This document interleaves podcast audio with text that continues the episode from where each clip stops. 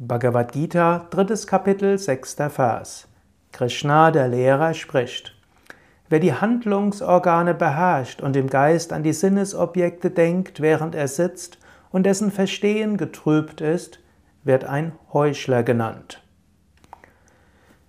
Es gibt Menschen, die meditieren sehr, sehr viel und sie tun wenig uneigennütziges Dienen. Sie ziehen sich sogar weitestgehend aus dem Leben zurück.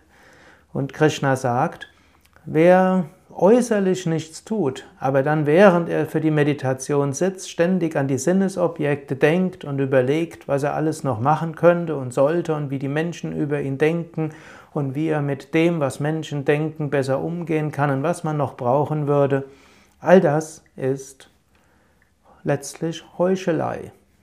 Es gibt Phasen, in denen es gut ist, mehr zu praktizieren. Es gibt zweifellos Phasen, wo es mal gut ist, eine Woche oder vielleicht sogar einen ganzen Monat entweder in einen Ashram zu gehen oder einen ruhigen Ort, wo du wirklich stundenlang meditierst, wo du konfrontiert wirst mit Reinigungserfahrung, mit den Schattenseiten deiner Seele, wo du merkst, was alles in dir noch ist, wo du vielleicht auch höhere Erfahrungen machst, wo du das Göttliche vielleicht stärker spürst, wo Energieerfahrungen kommen wo du vielleicht sogar durch das Hereinbrechen der göttlichen Erfahrung überwältigt bist.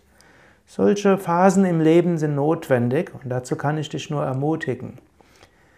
Aber für eine gleichmäßige spirituelle Praxis oder ein Vorankommen und Entwicklung muss Handlung und Praxis in einem bestimmten Rhythmus sein. Es ist gut, jeden Tag eine spirituelle Praxis zu haben. Für die Mehrheit der wirklich ernsthaft interessierten spirituellen Aspiranten ist eine Stunde täglicher Praxis etwas sehr Gutes. Dann gilt es, den Broterwerb zu gewährleisten. Dann gilt es, Dinge zu tun, vielleicht für die Menschen, die einem anvertraut sind.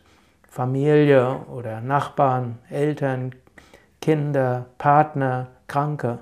Und zusätzlich dazu gilt es, etwas zu tun, auch für Menschen, mit denen man nicht physisch verbunden ist also physisch im Sinne von Verwandtschaftsbeziehungen. Und da kann es sein, dass du Yogastunden unterrichtest, da kannst du sein, dass, kann es sein, dass du dich engagierst in ökologischen, politischen, karitativen Vereinen oder äh, Initiativen. All das hm, zusammen führt zum spirituellen Fortschritt. Übe deine spirituelle Praxis, geh deine Verantwortung an, erhöhe ab und zu mal die Praxis und dann senke sie wieder.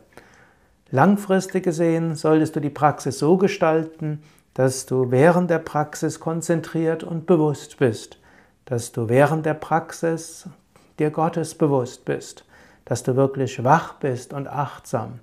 Wenn du länger als eins, zwei Stunden am Tag praktizierst und dabei nicht ganz konzentriert bist oder sehr konzentriert bist, dann ist es klüger, die Praxis etwas zu reduzieren und stattdessen mehr Karma-Yoga, mehr uneigennützigen Dienst zu, auszuführen.